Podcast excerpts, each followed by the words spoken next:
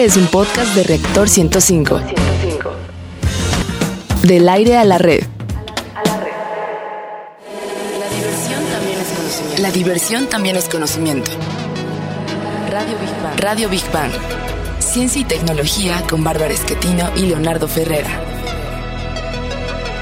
Radio Big Bang. Radio Big Bang. Radio Big Bang. Hola, ¿qué tal? Muy buenos días, feliz año de nueva cuenta. Estamos en vivo y por supuesto que están en el lugar y a la hora indicada. Esto es Radio Big Bang, donde la diversión también es conocimiento. Como siempre, el programa promete y mucho. Va a estar muy bueno. Los saludamos sus amigos Bárbara Esquetino y Leonardo Ferrera. Hola, ¿Cómo Leo. estás, ¿cómo Bárbara, estás? la risa más contagiosa de Muchas este radiofónico. gracias. ¿Cómo estás? Transmitimos en vivo a través de Reactor 105 FM. Y ahora sí, prepárense porque les vamos a decir los temas que abordaremos el día de hoy.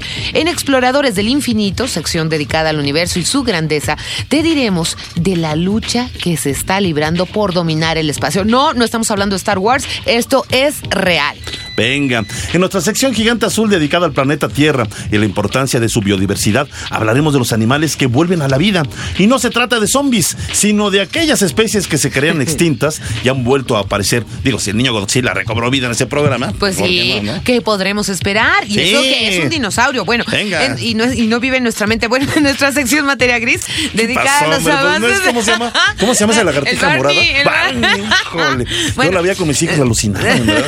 Tú también. Cecilia Kion también. Sí, hombre. ¿Eh? Bueno, en nuestra sección materia gris dedicada a los avances de laboratorios, los principales proyectos científicos y tecnológicos, te platicaremos de los robots en la vida diaria. Están en todo y, por supuesto, también en los juguetes, aunque usted no lo crea. En Construyendo Puentes, dedicada a los grandes personajes de la historia y los logros del hombre por alcanzar sus sueños, te platicaremos, te platicaremos del instrumento más poderoso del que hemos sido dotados, la mente, Exacto. y cómo nos puede llevar a realizar asombrosas proezas. Y como siempre, para cerrar bien y de buenas, en Divulgando Humor, donde lo más inverosímil, raro o curioso también es ciencia, te platicaremos del fenómeno Maratón Guadalupe. Ya Reyes. que termine, ya Ey, terminó. sí, ¿a ti cómo te fue? Bueno, ya terminó, pero si tú lo quieres seguir, Leo, a Leo le costó como dos kilitos. Pero ahí voy, ahí Ah, voy, ya, ahí voy. ¿A ustedes cuántos? Súbanle a su radio porque comenzamos. Vamos con Exploradores del Infinito y la Guerra Real de las Galaxias. Bueno, a ver, este tema eh, da para mucho y vamos a hablar de la auténtica y verdadera guerra de las galaxias, no la del cine. Pero comencemos por el inicio. Han pasado, ya lo hemos dicho, eh, ya más de 50 años desde que el satélite ruso Sputnik fue lanzado al espacio. Como tú piensas, eh, ¿cómo piensas tú, a ver, Bárbara, que ha cambiado el mundo, el universo, eh, o, o nuestro planeta se ha vuelto un lugar mejor, un lugar peor, no lo sé? Yo creo que un lugar peor. Yo, yo pensaba que, que oh, mm, bueno, incluso en los ochentas yo pensaba que este mundo iba a cambiar para bien, pero pues estamos cada vez ¿Qué día ilusa? ¿Y peor. ¿Por qué los ochentas? ¿Qué tiene que ver los ochentas? Porque yo, No, yo, ¿qué tiene que ver los yo, yo, yo sí recuerdo a Ronald Reagan como uno de los presidentes más emblemáticos de, de la Unión Americana. Reagan, sí, sí, pero yo sí, pe- no, bueno, pero digo, ya te vas enterando, vas creciendo y vas sabiendo quién es quién, ¿no? Pero sí prometía que el mundo eh, iba a ser como libre de este tipo de guerras y de encuentros violentos y que todo se iba a librar en el espacio, pero fue diferente. Así es. Bueno, vamos a hacer un recuento, como tú bien dices, desde la Guerra Fría, de la que fueran protagonistas los Estados Unidos y la extinta Unión Soviética, se impulsaron múltiples, eh, múltiples perdón, programas científicos y tecnológicos porque la meta era la conquista espacial. Y en plena década de los 80 surge Strategic Defense Initiative. Oh my God. Así, Muy bien. sí. Bueno, bueno, este fue un asombroso proyecto donde el entonces, eh, tú ya lo dijiste, el presidente, el que era el presidente de la Unión Americana, Ronald Reagan, anunciaba con platillo y bombo desde una transmisión televisiva realizada desde el despacho oval de la Casa Blanca. Eh, sí, este programa eh, se anunció un 23 de marzo de 1983 cuando el presidente Reagan anunciaba el programa que se popularizó inmediatamente por los medios como la Guerra de las Galaxias. ¿Quieren saber de qué se trata? Escuchemos más información en voz de Rogelio Castro. El Plan de Defensa Estratégica fue un concepto de desarrollo de un plan de escudos antimisiles que contemplaba al espacio con fines defensivos y se planeó desarrollar una combinación de varios medios defensivos y de destrucción basados en nuevos principios tecnológicos y protectores, como los rayos microondas, rayos de partículas, rayos X, rayos láser, etc. Los requerimientos para desarrollar este programa serían de más de 2.200 satélites equipados con armas que en esa época aún no estaban desarrolladas o inventadas y una inversión que sobrepasaría el billón y medio de dólares. Big Bang. Y para que nos platique más, está con nosotros Antonio Yedías y Solecita de la Sociedad Astronómica de México. Bienvenidos, chicos, ¿cómo están? Muy ¿Qué bien. tal? Qué ¡Feliz año! ¡Feliz año! ¿Eh? Gracias. ¿Qué tal los kilitos de más ese Guadalupe Reyes? Pues yo los veo bien. ¿O sí? ¿Ya están más jamones? No, ¿verdad? Yo creo que sí, poco. Poquito. Es que ya estaba uno jamón, ya, ya un jamón más, pues ya no. Pues ya no está uno jamón eterno, ¿no? Sí, yo, mi barriga ya, ya van a ser este, ya una birria, sí.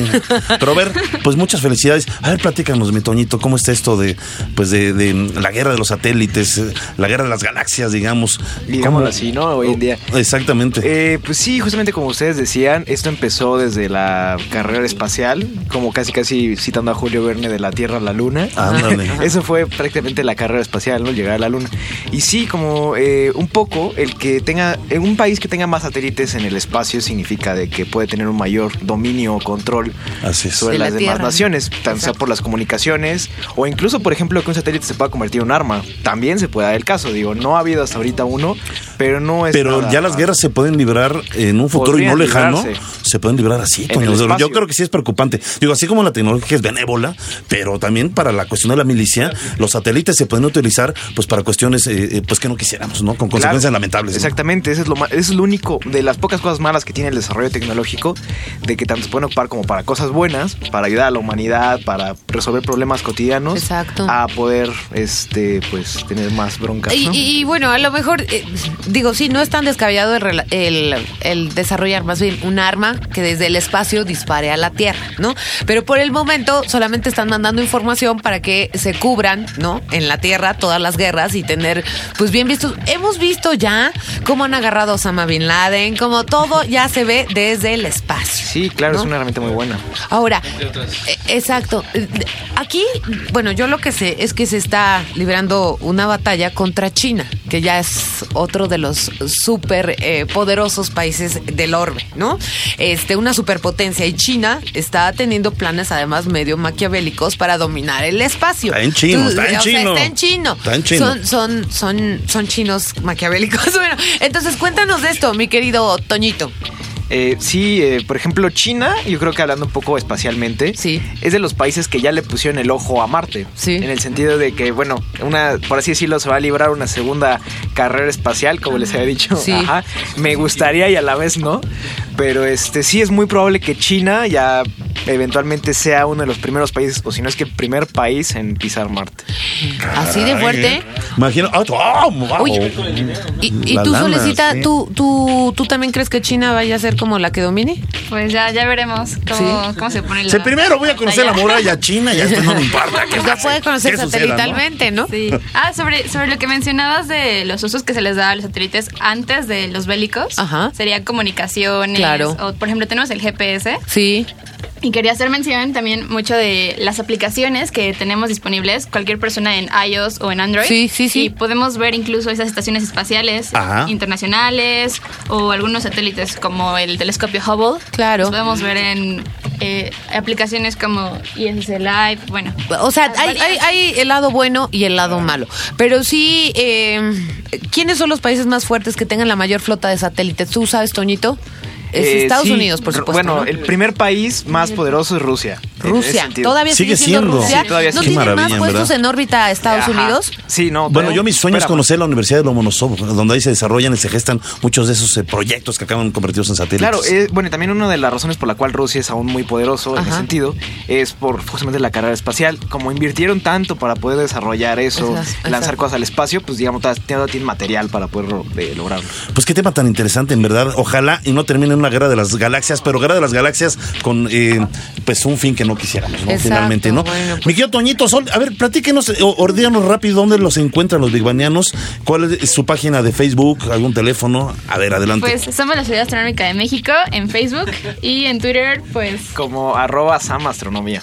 Venga, muy bien, chicos. Ándale. Muchas gracias por estar aquí con nosotros. Les mandamos un abrazo a toda la Sociedad Astronómica de México, un abrazo muy, muy, muy grande. Vamos ahora a nuestra siguiente sección, Gigante Azul. Bueno, no cabe duda que está cambiando la temperatura y decimos esto porque los cambios que al hombre ha realizado en en pos de la, de la modernidad, ya lo hemos comentado varias veces, han afectado al medio ambiente y se le atribuye, entre otras cosas, la extinción de especies.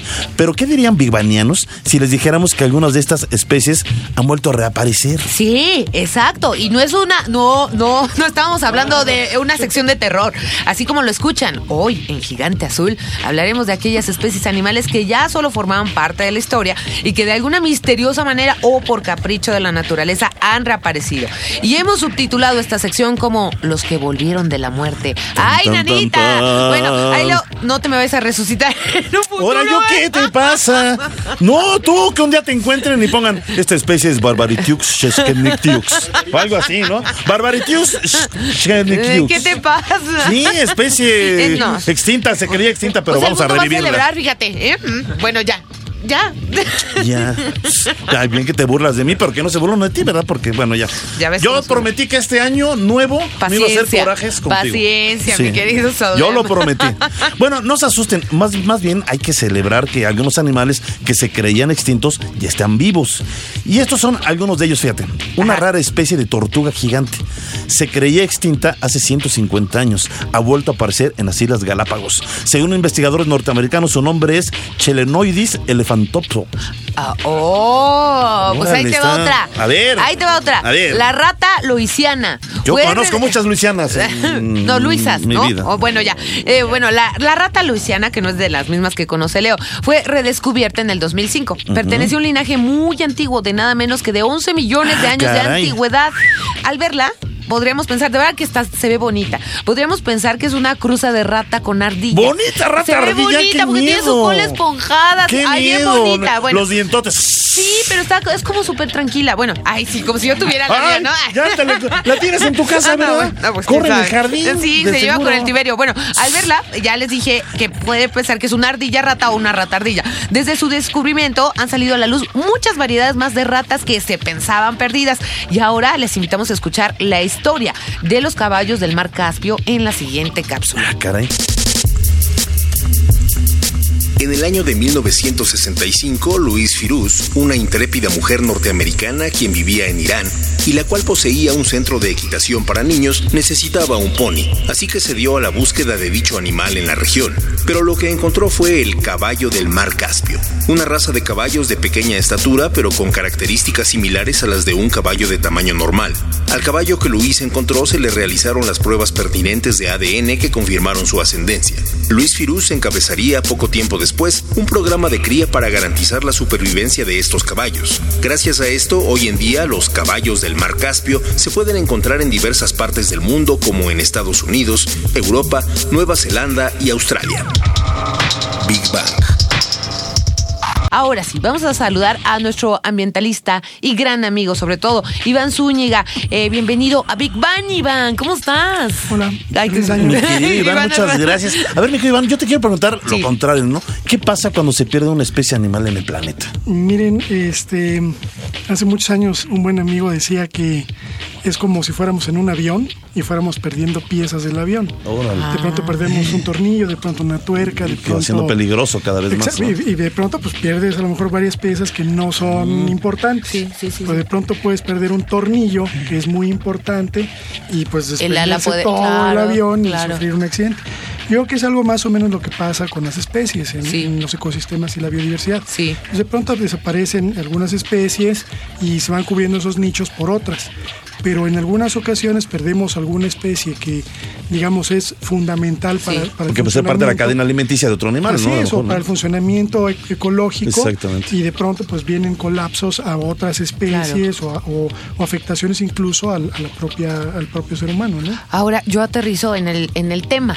¿Cómo es que si ya estaban perdidas vuelven a reaparecer? Ah, bueno, yo creo que no es que reaparezcan exactamente. O sea, nunca No son, desaparecieron. no son renacidos, no son los se que volvieron de la muerte. Se dejaron de ver. Pues sí, ni modo que. ¡Oh, ya llegué otra vez! A mí sí se me hizo así de. Ay, Sí. Bueno, aunque, aunque hoy en día tenemos este, tecnología que, que nos permite combinar ADN y. Sí, sí, y sí, otros, otros asuntos, otras técnicas que nos permitirían incluso recuperar especies perdidas.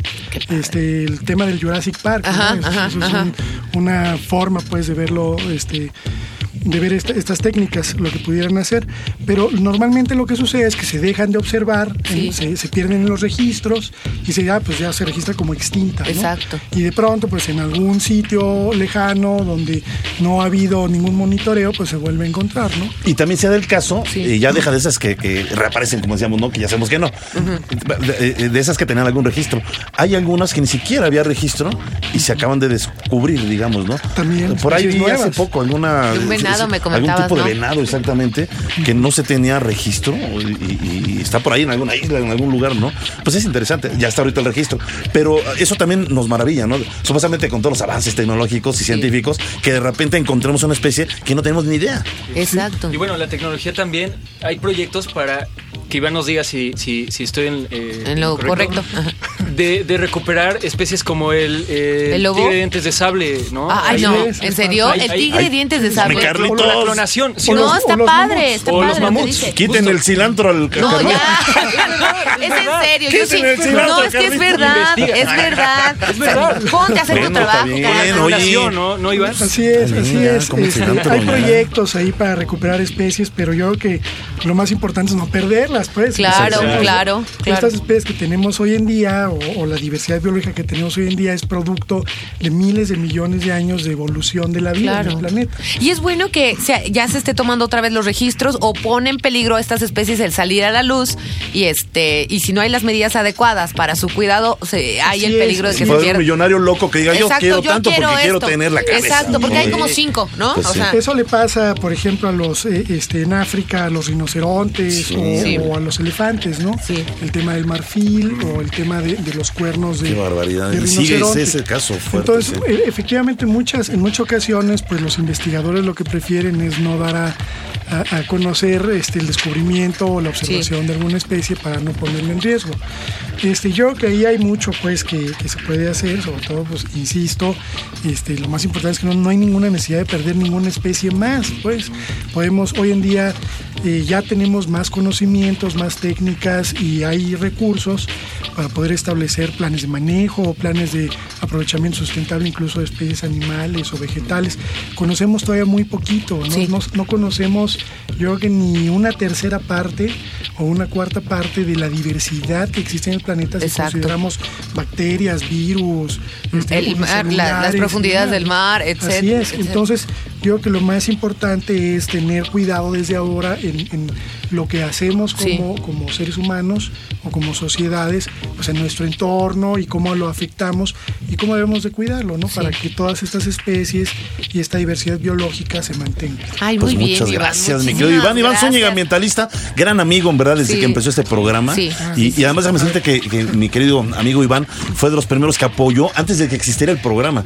O sea, le platicamos la idea y fue de los primeros que nos apoyó, dándonos ideas, información. Información. en fe- ¿Verdad que muchas gracias? Un aplauso. Gracias, Iván, gracias. ¡Feliz año! No puedo aplaudir porque Muchas tengo en la gracias. mano, pero Sí, bravo. a ver. Y, y bueno, pues ahora es tiempo de que en Big Bang hablemos de nuestra sección materia gris. Está re bueno el tema. A ver, eh, ¿quién puede negar que estamos en un área tecnológica y quién cuando veía la caricatura de los supersónicos? Sí, ¿Qué las buena era esa, eh? No soñaba con tener una robotina Ay, en yo, casa. yo, ¿Se acuerdan de yo, yo robotina? soñaba, sí, ¿Tú te acuerdas de robotina. robotina? Su Muchísimo, yo la quería. No, y aparte era una Sí, nana y súper buena onda, era buena onda, sí, cómo era buena onda. a los niños y todo. Bueno, Sí. ahora Para, es, para. exacto, ahora es de lo más normal el que los robots estén presentes en nuestras vidas de diferentes maneras, no como robotina, pero por ejemplo, no hay más que ir al cajero, el tener un teléfono inteligente. Exacto. Tal vez estos conceptos sean un poco complicados para los eh, nacidos en ciertas generaciones, pero ¿qué hay de los niños? ¿Será igual de difícil entender la robótica que para pues nosotros? no, los tal parece que no. Ellos ya están muy adelante Sí. de nosotros. Y ahora que acaba de pasar el Día de Reyes, muchos ya pueden tener en sus casas robots, ¿eh? Sí. Que además no son tan difíciles de armar. Aunque usted, padre de familia, lo crea complicado, por ejemplo, ya existe en el mercado de los juguetes como los kits de robótica. Sí, ya se conocen los kits de robótica. mismo. Sí, Sí. exacto. eh, exacto. En el mercado hay una buena cantidad de juguetes robóticos que además se pueden seleccionar acorde a la edad de los niños. Hay desde los 2 a 5 años en adelante, ¿eh? Y los cuales se pueden armar y controlar mediante un Bluetooth desde un smartphone. Pero, ¿quién es referente mundial de este tipo de tecnología? Es, por supuesto, Japón. Japón. Vamos a escuchar nuestra siguiente cápsula. Japón cuenta en su población con el doble de ancianos en relación al número de niños. La baja natalidad y las altas esperanzas de vida han llevado al país nipón a desarrollar robots que se encarguen de cuidar de sus ancianos. Otra causa que está originando esta era tecnológica de cuidados robóticos para los mayores es que el japonés se niega a contratar mano de obra extranjera.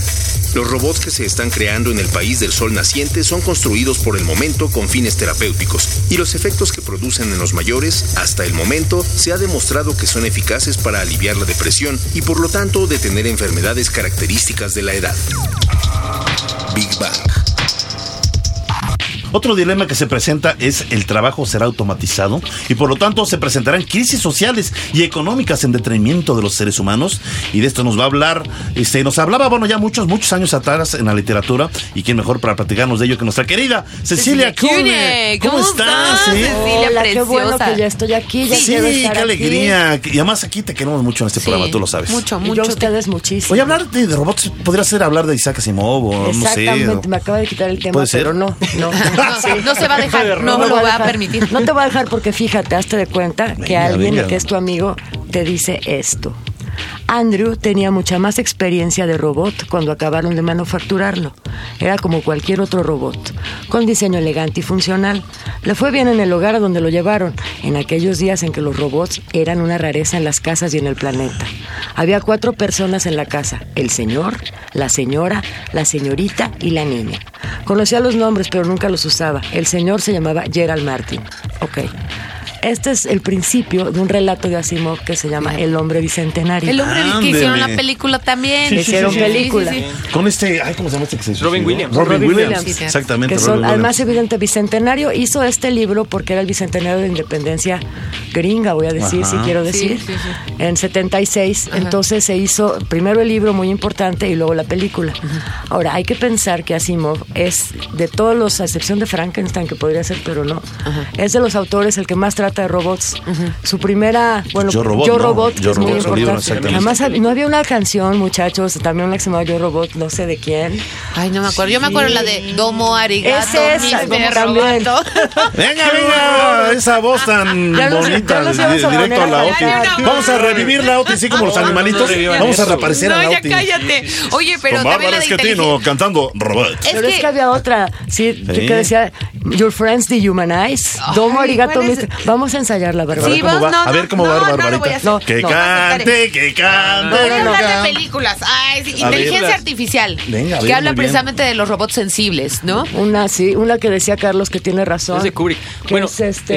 eh, Terminator, Matrix, Bueno, es todo así. este rollo de las máquinas se pero la- revelan la ante su creador. Pero ¿cómo se llama la famosísima? La de Duandro's Dream in Electric Sheep. Ah, lo de eh, Blade, Blade Runner. Runner. claro, Blade Runner. Blade Runner. Que ahí tenemos un androide que se Sí, revela. claro, claro. Pero- Entonces, eh, la, la cuestión es la ética. O sea, en, en tiempos pasados ni se podía mencionar cómo poder, eh, solo Dios hacia la vida, Bueno, ¿no? O sea, solamente No, Dios te dotaba y para esto tienen que leer Asimov porque él hace toda una, una trilogía enorme de libros, se llama Fundación. Sí. Por cierto, entonces te salen su primer libro, su segundo libro, mira, vas a ver, te voy a contar.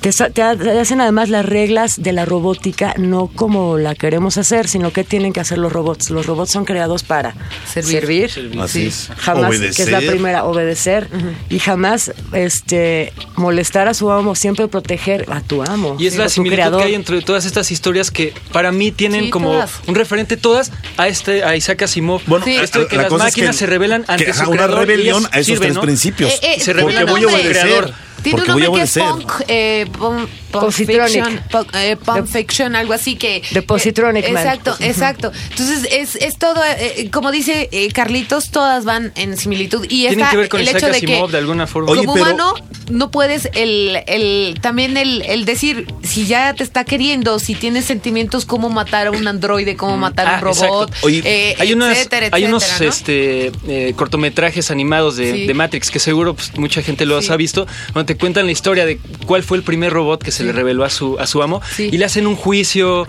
lo llevan a la corte y todo, súper interesante. No, pero además, bueno, She, ¿no? O sea, ya los Ay, Los niños, de- ¿ven cómo se ve? Exacto. Ándale, No, todas las películas, eh, niños, eh, muy es- bien, Es una niños. maravilla, porque ya te están entendiendo, ya conocen, la inteligencia está rebasando la inteligencia artificial, ¿no? Entonces, Claro, y además hay que pensar que es un favorito de Leo o de nosotros. Sí. Frankenstein. Frankenstein. Es como el primer robot, pero fíjate, esto sí es un poco espeluznante, pero quizá es más interesante, más tremendo. Es un robot hecho de partes humanas. Sí, sí, sí, sí. O sea, Lo que eso- sería un androide. O sea, No sé, no estoy un segura. androide, Pues yo sí, siento que es eso. humano y parte Como lo de Blade Runner. robot. Tenían como el tejido muy parecido, eh, la piel. Pero aquí, etcétera. como era siglo XIX, no podías meter ni una tuerca. o sea, Exacto, tenías que meter exacto. partes que encontraras Partes por ahí. Creo que por ahí. humanas. ¿Verdad, eh? Que eso, eso ¿qué tal Pues con sí. qué tal con esto de estar clonando? Sí, ¿Hasta qué punto puede ser un clonación. genio Exacto. si, si nos clonas la mujer perfecta, el hombre Ay, pues, sería muy maravilloso. Bueno, pues no, no olvidemos a, a- a- a Señala Stephen- Bárbara. este gran físico Stephen Hawking, que ya ha hablado varias veces que él sí teme, él sí cree que puede haber algún robot o el desarrollo tecnológico de algún robot que se le acabe revelando al Ese mismo hombre que y exactamente crean- Es que- este, crean conciencia de, de Eh, sí eh, Las máquinas se reproduzcan. preceptos- el físico sí lo cree ¿eh? Y los Sí preceptos con los que se crean un robot, pues están hechos de un hombre. Como un robot no puede tener la misma naturaleza que un hombre, ¿no? Sí. Pero bueno, es tiempo de despedir a es. nuestra adorada Cecilia Kivne. Vamos a nuestra siguiente sección, ¿no, Leo? Así es, vamos a construyendo puentes y el arma más poderosa de la humanidad, el cerebro. Ándele. A ver, ¿tú crees que en verdad es el arma más poderosa? Sí, por supuesto, hemos construido ese, el mundo como lo concebimos está hecho por el cerebro de muchos humanitos, ¿no? Y aunque sabemos que nuestro cerebro, como dije, es el eje de nuestra vida, incluso de la vida que nos rodea, aún sabemos muy poco de él comparado con la cantidad de información inmensa que se aloja dentro del cerebro.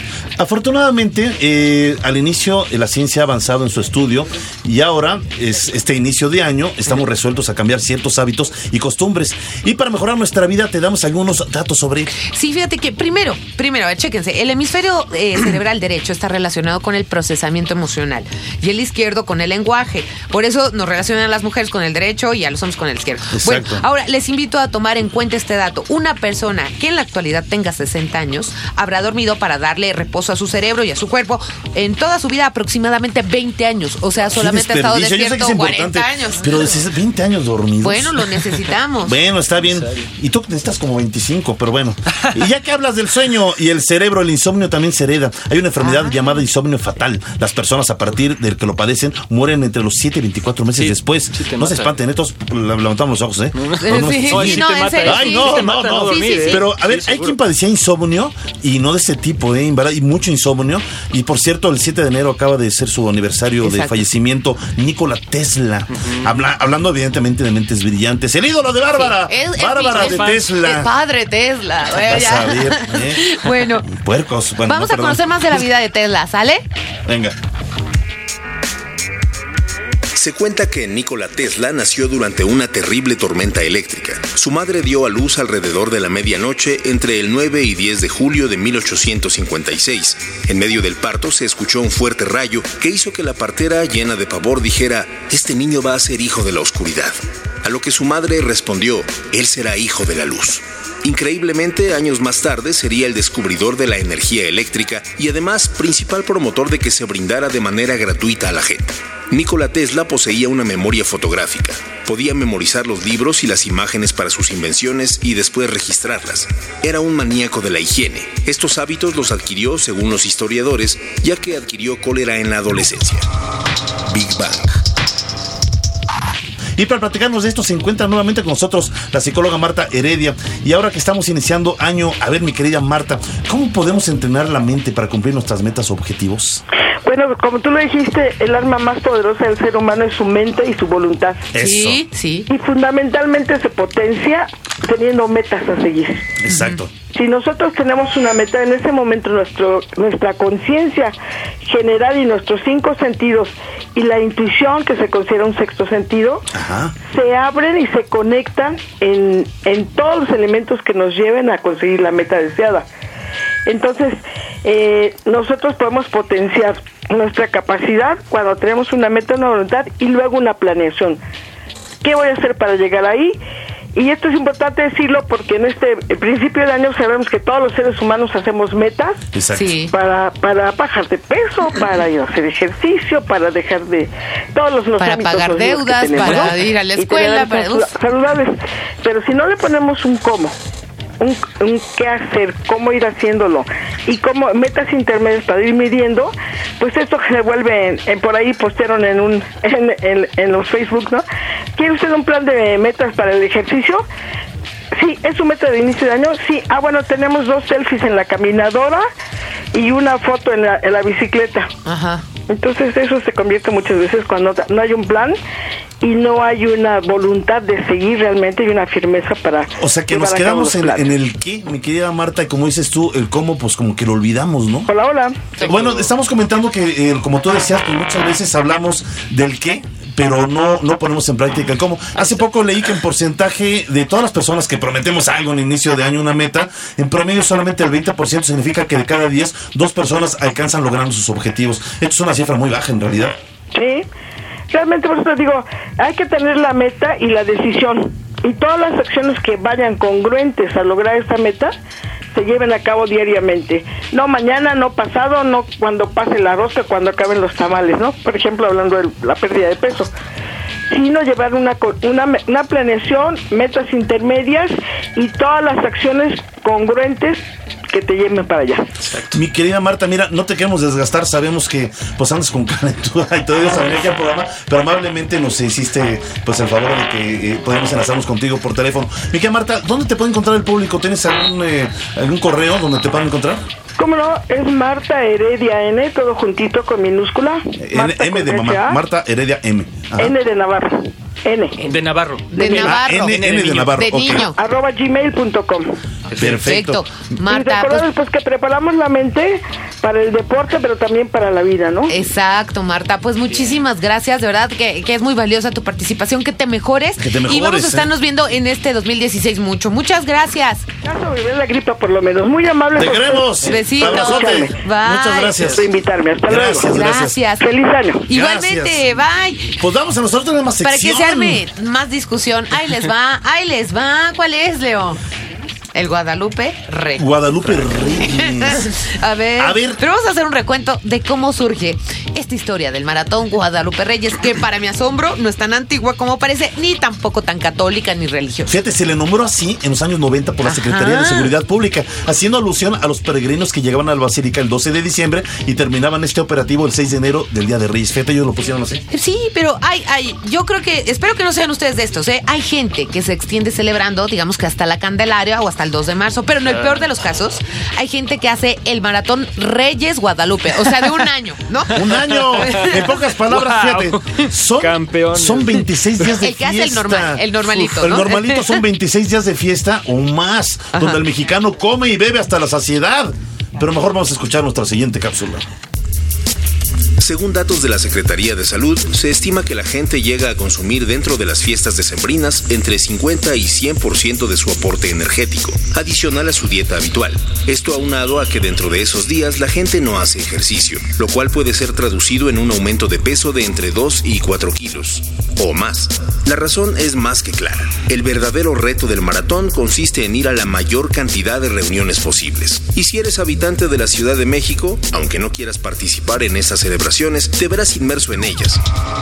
Big Bang.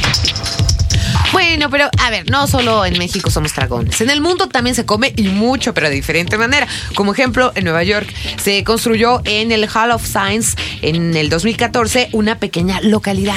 La singular aldea no es cualquier lugar, está construida nada más y nada menos que con galletas navideñas. Oye, nos parece a Hansel y Gretel, está Sí, bueno eso, ¿no? exactamente. Y para su construcción se llevaron aproximadamente un año. Y dicen que para desinstalarla se tienen que comer todo lo que hay ahí. Así. Oye, pero un año, pues ya todas rancias, ¿no? No, pues, qué horror. No, se iban, bueno, sí, también. Tráeme también. una saladita, pues ya está dulce. ¿no? O sea, no. Pero bueno, vamos a ver qué comió más el mexicano en diciembre. En varias encuestas, le, encuestas, perdón, le dan el título ganador al pavo. No. Después, No, para mi asombro, no. creí que era el bacalao, pero no es la pierna. Órale. En el tercer lugar, los tamales. Y en el cuarto lugar, el pozole. Oye, yo mira aquí el, El bacalao. bacalao. No, no, no está en las bueno. encuestas, chicos. A ver, ¿y qué me dices de la bebida? Ah, ¿verdad? Todos hasta los ojitos abrieron nada más. Sí, sí. Denme, denme mi suero. No, no, no, a ver.